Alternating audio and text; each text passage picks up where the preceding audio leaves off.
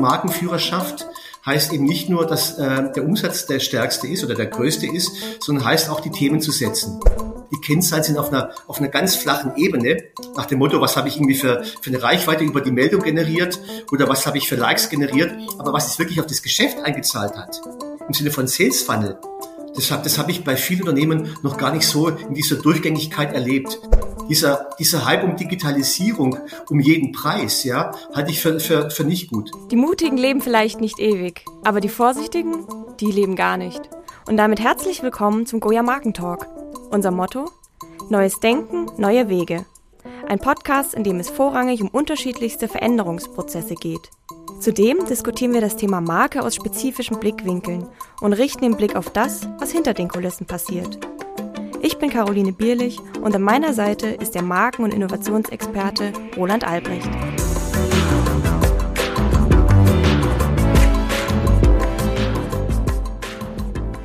Hallo Roland, schön, dass du heute wieder an meiner Seite bist. Bist du bereit für diese Folge? Hallo Caro, ja, ich, äh, ich denke, ich bin bereit und ich finde, wir haben heute einen Gast, äh, der für mich sogar mehr als ein Gast ist. Äh, Frank und ich, wir haben uns im Job kennengelernt. Er auf Kundenseite, ich auf Agenturseite und äh, wir sind heute befreundet. Also von daher ist es heute jetzt mehr als ein Experte, sondern halt auch ein Freund. Und ja, was ist das Besondere am Frank? Er ist für mich ein Manager, der tatsächlich die großen Linien sieht und sie eben auch denken kann. Also er, er kann eben nicht nur Mikro, er kann halt auch Makro-Level.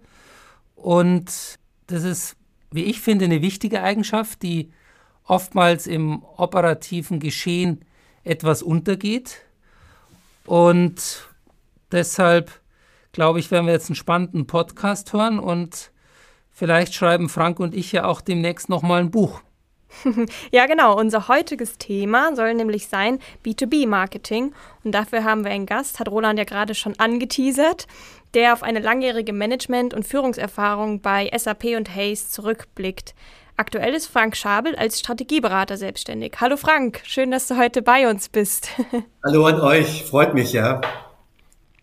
Du hast ja jahrelange Erfahrung im B2B-Bereich Marketing gesammelt. Was macht denn das B2B-Marketing so besonders? Beziehungsweise anders gefragt, was unterscheidet sich denn vom B2C-Marketing? Naja, zuerst mal natürlich die, die Kunden. Im B2B-Marketing hast du äh, eine andere Kundenstruktur. Du hast äh, Unternehmen, mit denen du äh, zu tun hast. Und von daher ist in aller Regel die Zielgruppe wesentlich klarer und, und, und kleiner. Also sie ist viel stärker umrissen. Und ähm, von daher würde ich sagen, im B2B-Marketing spielt die Marke auch eine große Rolle, aber die, die Kundenbindung auf einer persönlichen Ebene, die soziale Interaktion äh, spielt eine viel größere Rolle. Also in, in meinem Bild wäre im B2B-Marketing es extrem wichtig, dass die, die Mitarbeiter der, der, der Firma als Markenbotschafter agieren, natürlich die Vertriebsmitarbeiter, genauso wie die Akteure, die mit Kunden zu tun haben.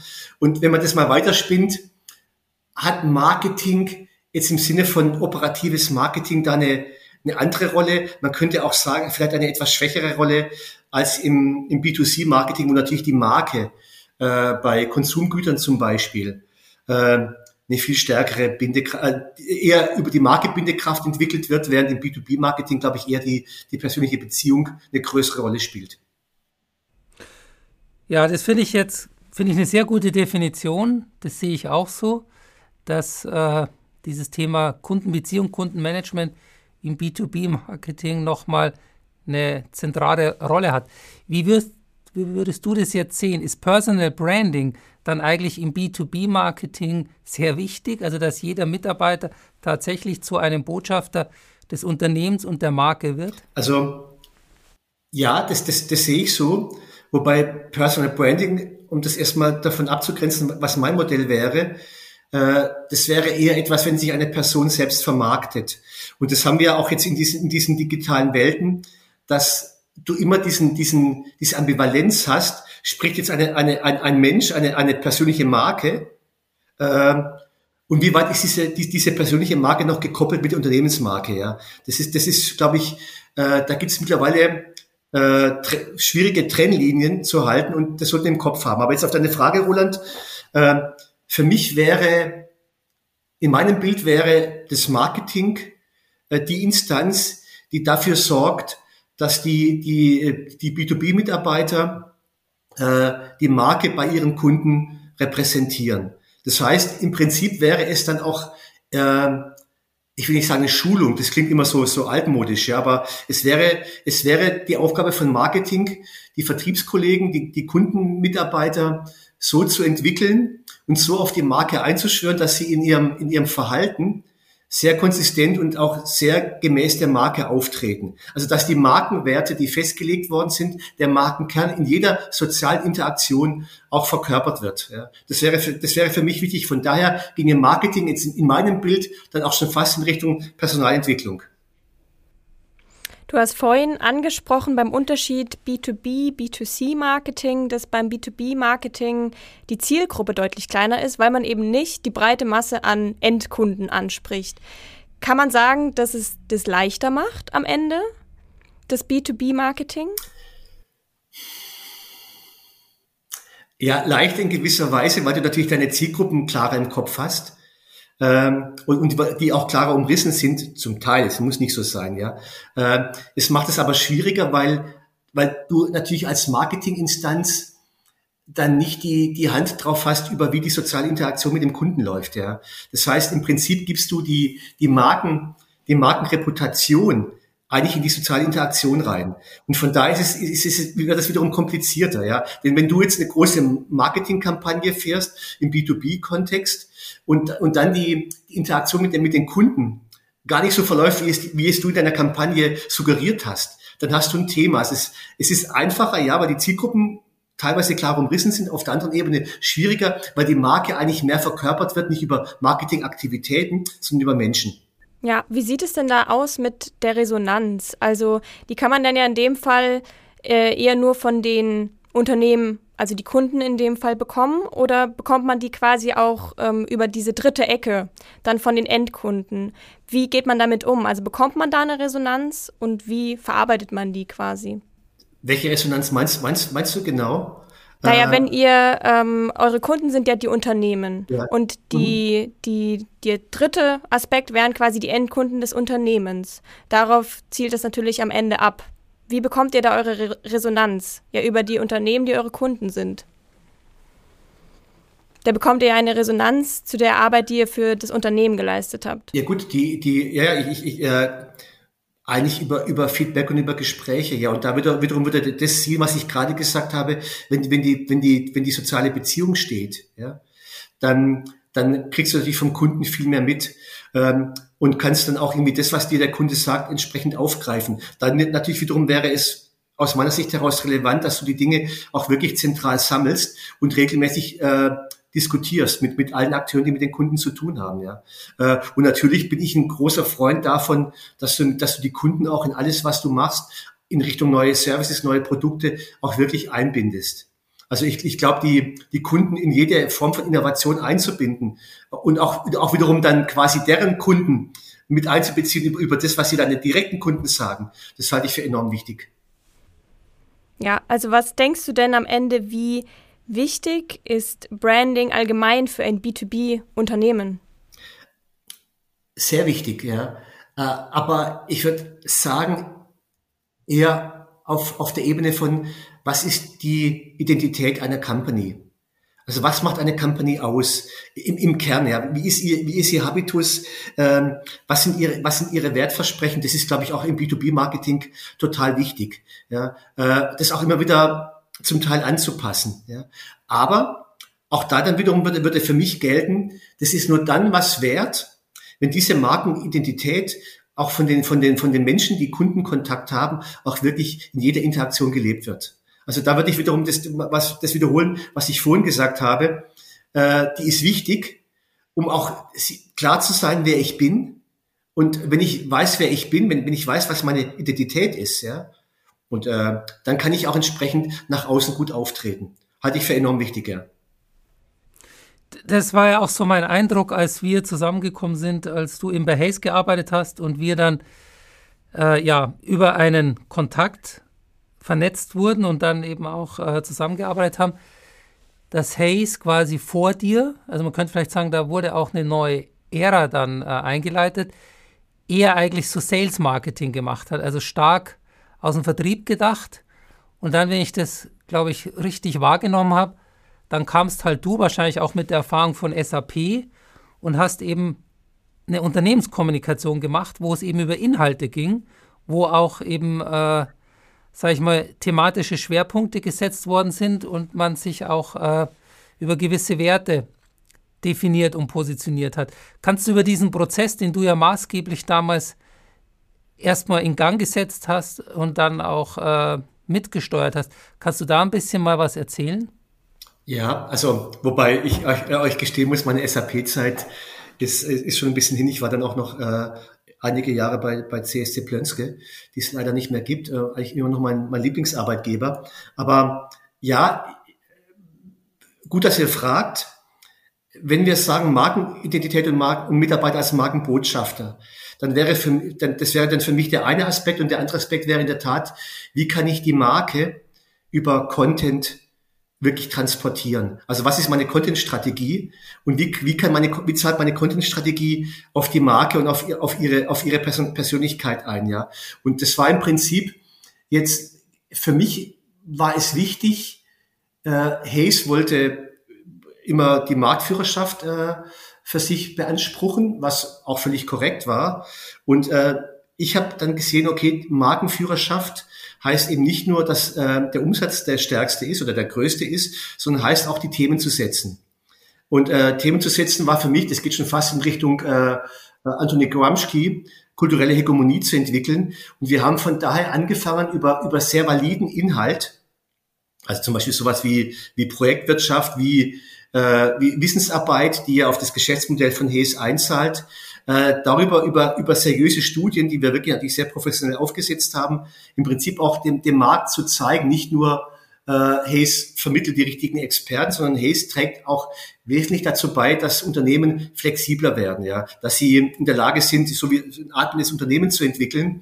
Äh, und das lief über Content, ja. Und äh, noch ein letzter Einschub.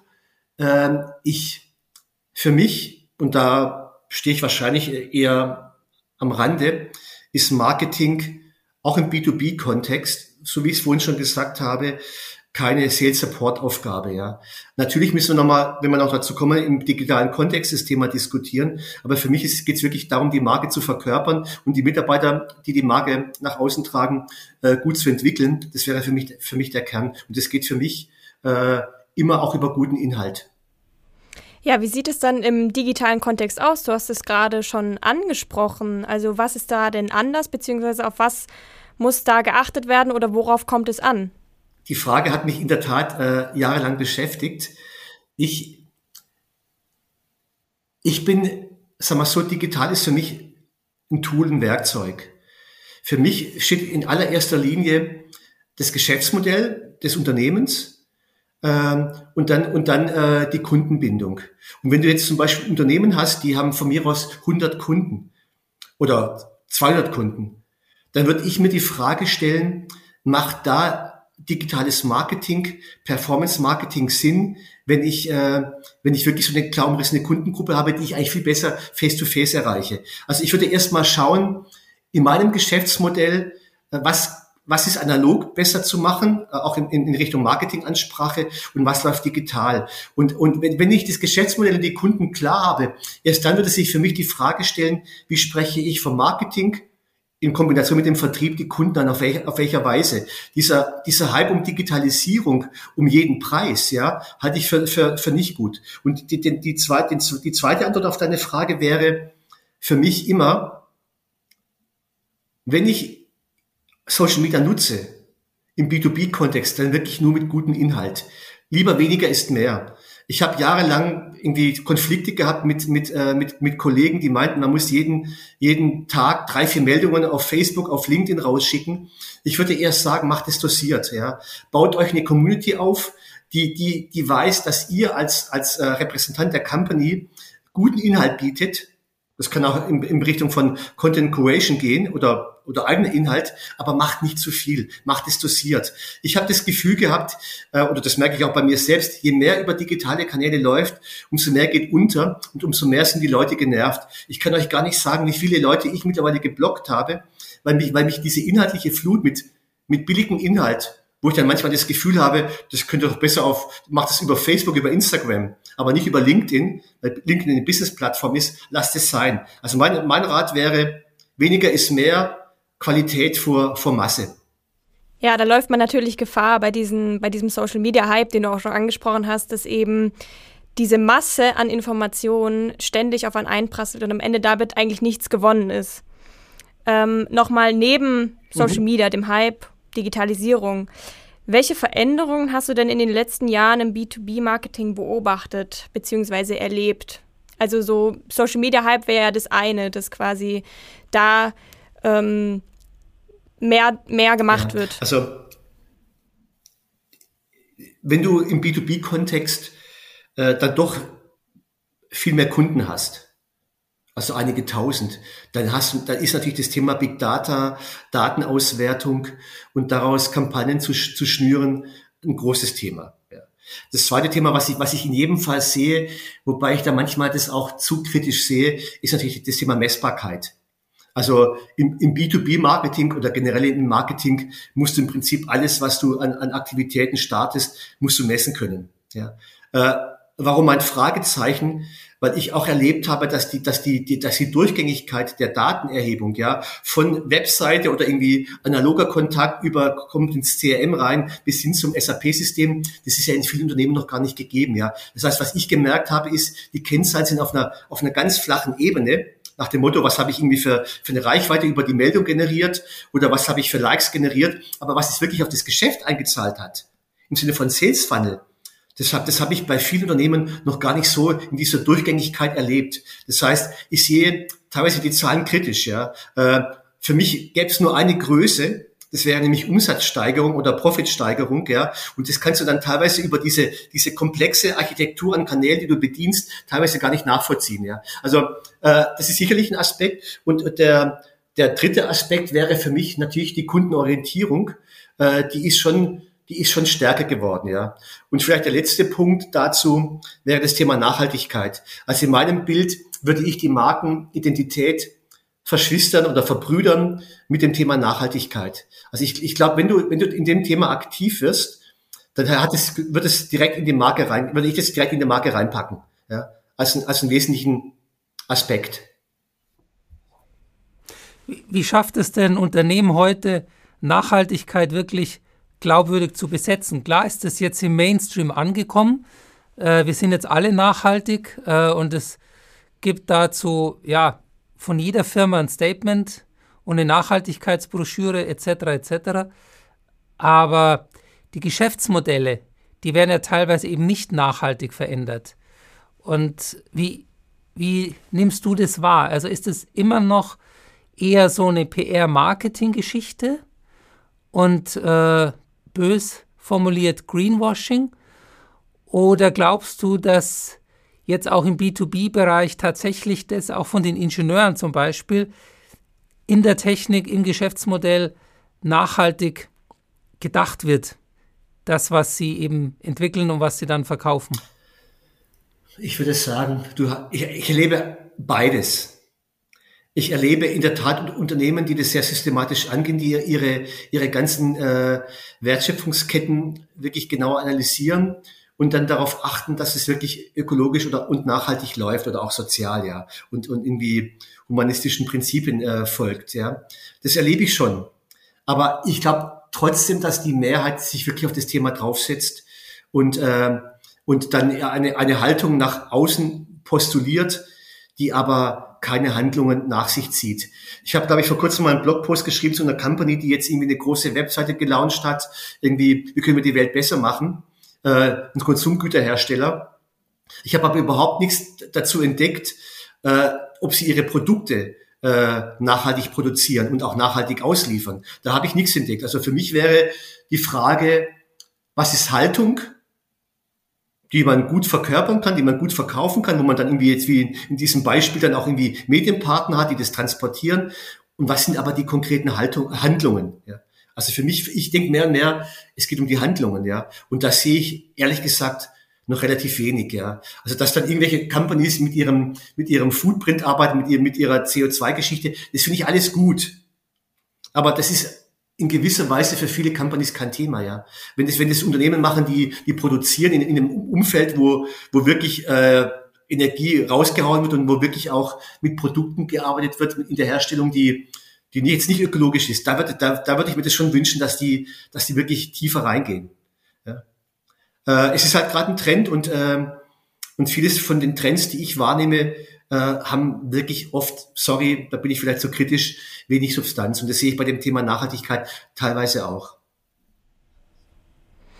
Roland, was hast du denn bis jetzt für Erfahrungen damit gemacht? Also im Hinblick auf Kunden von B2B-Unternehmen, die zu dir kommen.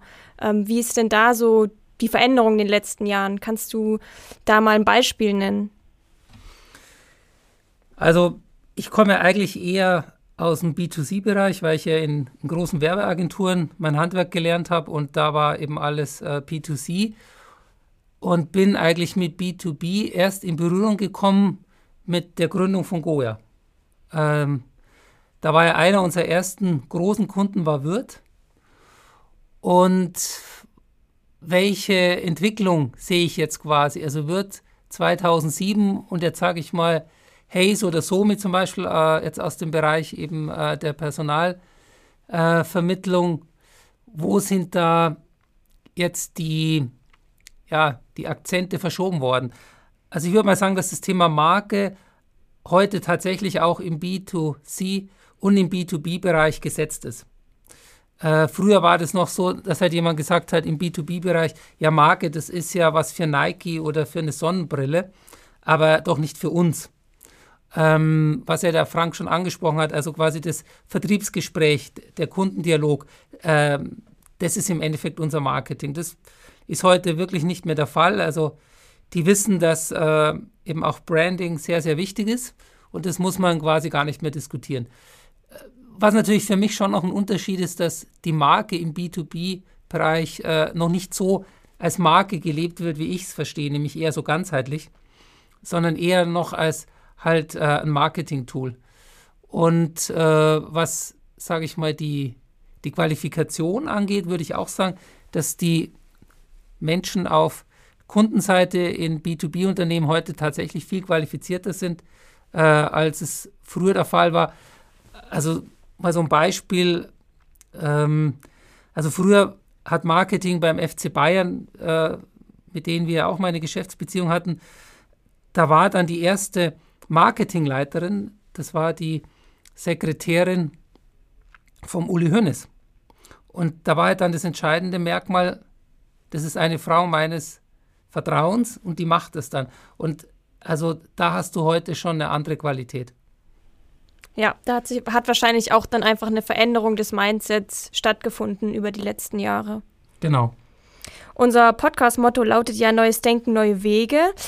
Frank, kennst du denn aus der Praxis innovative B2B-Marketing-Konzepte, beziehungsweise welche neuen Wege sollten B2B-Unternehmen denn gehen aus deiner Sicht? Ich meine, du hast jetzt eine langjährige Erfahrung damit. Ähm, da spielen ja Innovationen immer noch eine große Rolle. Ja, ich bin auch ein, ein Verfechter von Innovation ist oft, dass du Dinge, die bereits vorhanden sind, neu zusammensetzt.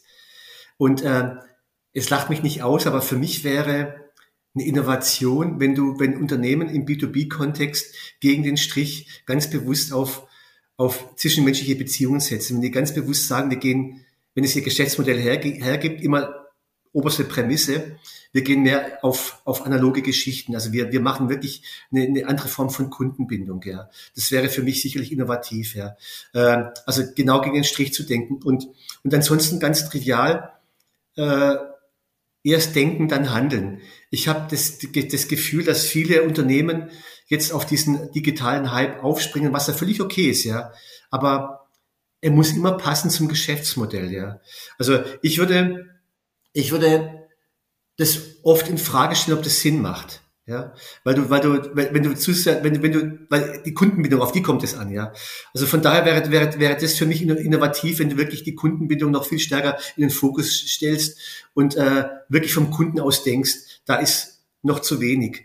Und was ich ebenfalls, äh, ist es innovativ, ja, aber was ich mir auch wünschen würde, vielleicht eher ein Wunsch, ja, dass diese Silos in Unternehmen aufgehoben werden. Wir hatten vorhin von Content Marketing gesprochen. Für mich war immer die Prämisse, äh, Content geht alle an. Ja. Und ähm, da würde ich mir wünschen, dass, dass die Unternehmen intern viel mehr zusammenarbeiten. Wir hatten vorhin gesprochen vom, vom Thema äh, Marketing, äh, Marke. Da gehört natürlich auch dazu, wie arbeitet Marketing und, und äh, Vertrieb zusammen. Ja, Wie ist das Marketing im, in der, in der Company gesetzt. In vielen B2B-Companies ist ehrlich gesagt Marketing eine Randnotiz, ja, oder eine Randerscheinung, ja. Da, da haben andere das Sagen, ja. Und was Roland gesagt hat, sehe ich auch so, würde aber auch de facto heißen, dass Marketing äh, wieder in eine strategischere Rolle geht, dass sie alles orchestrieren. Ähm, und da sind wir auch noch weit entfernt. Also ich würde mir einfach mehr, mehr Integration ja. wünschen, mehr Wertschöpfungsnetzwerke und äh, wenn wir über Content reden, dass dann wirklich auch alle beteiligt sind, bis hin zum Thema, hatte ich auch schon mal ein Modell entwickelt, äh, wie kann ich äh, für Social Media Markenbotschafter kreieren, die wirklich mit Leidenschaft für ihre Unternehmen stehen, für ihren Job und dann immer in regelmäßigen Abschnitten kommunizieren. Davon halte ich auch sehr viel. Ja. Also zu dem Aspekt Innovation, da möchte ich auch noch was ergänzen, weil da habe ich auch eine Meinung dazu. Ich glaube auch, dass äh, eben der nächste Schritt beim Thema Markenführung im B2B-Bereich wäre jetzt die Marke, die ja an sich jetzt, sage ich mal, da verstanden wurde und auch angewandt wurde, dass man sie jetzt aus dem Silo der Marketing- oder ja. Unternehmenskommunikationsabteilung rausholt und die Marke als ein strategisches Tool sieht, die auch eine Unternehmensstrategie und eine Vertriebsstrategie beeinflusst. Und ähm, also es gibt so einen Satz von einem ehemaligen CEO von O2 UK, also United Kingdom, der hat mal gesagt, äh, also sinngemäß, also viele Unternehmen sehen sich als Unternehmen, die eine Marke haben und wo das Unternehmen die Marke führt. Und O2 ist ein Unternehmen, das quasi von einer Marke geführt wird. Und das ist ein ganz anderer Ansatz und dieses ganzheitliche Markendenken, das finde ich, das wäre der nächste Schritt, die nächste äh, Weiterentwicklung bei B2B-Unternehmen, dass man das aus diesem Silo-Marketing rausholt. Ja, äh, zum Abschluss nochmal, siehst du das denn genauso? Worauf kommt es in der Zukunft beim B2B-Marketing an? Frank, ist es dieses, äh, diese Relevanz für das Bewusstsein zu schaffen? Ähm, oder was, auf was kommt es an? Also ich würde Roland beipflichten und damit auch dir antworten. Äh, nicht nur Content, sondern die Marke geht alle an. Ja? Und äh, ich würde mir auch wünschen, dass die Marke, die du natürlich immer wieder anpassen musst. Äh, ich hätte jetzt auch vor kurzem was, was geschrieben für euer Kundenmagazin. Äh, was ist Kern, was ist Oberfläche? Wie, wie fluide kann die Oberfläche sein?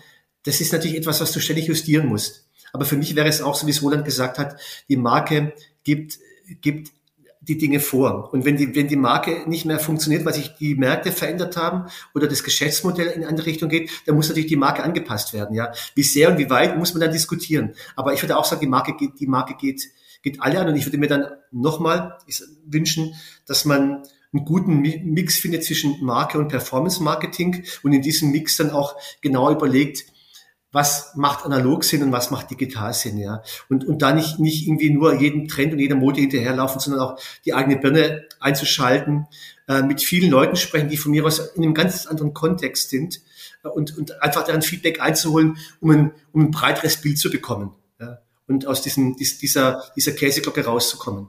Also da reden wir dann wirklich von, von, von Pluralität, die ich sehr schätze. Ja, vielleicht von mir auch noch so eine Abschlussfrage.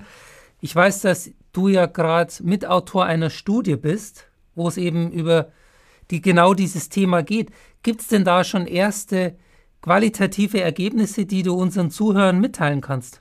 Also wir, wir haben jetzt schon äh, erste Interviews mit Experten veröffentlicht und im Prinzip Also wir wollen auch alle, alle Daten aufbereiten, einen, einen, einen Report insgesamt. Aber was, was, was ich euch schon sagen kann, ist, dieser Spagat zwischen äh, Performance Marketing und Marke wird von allen gesehen.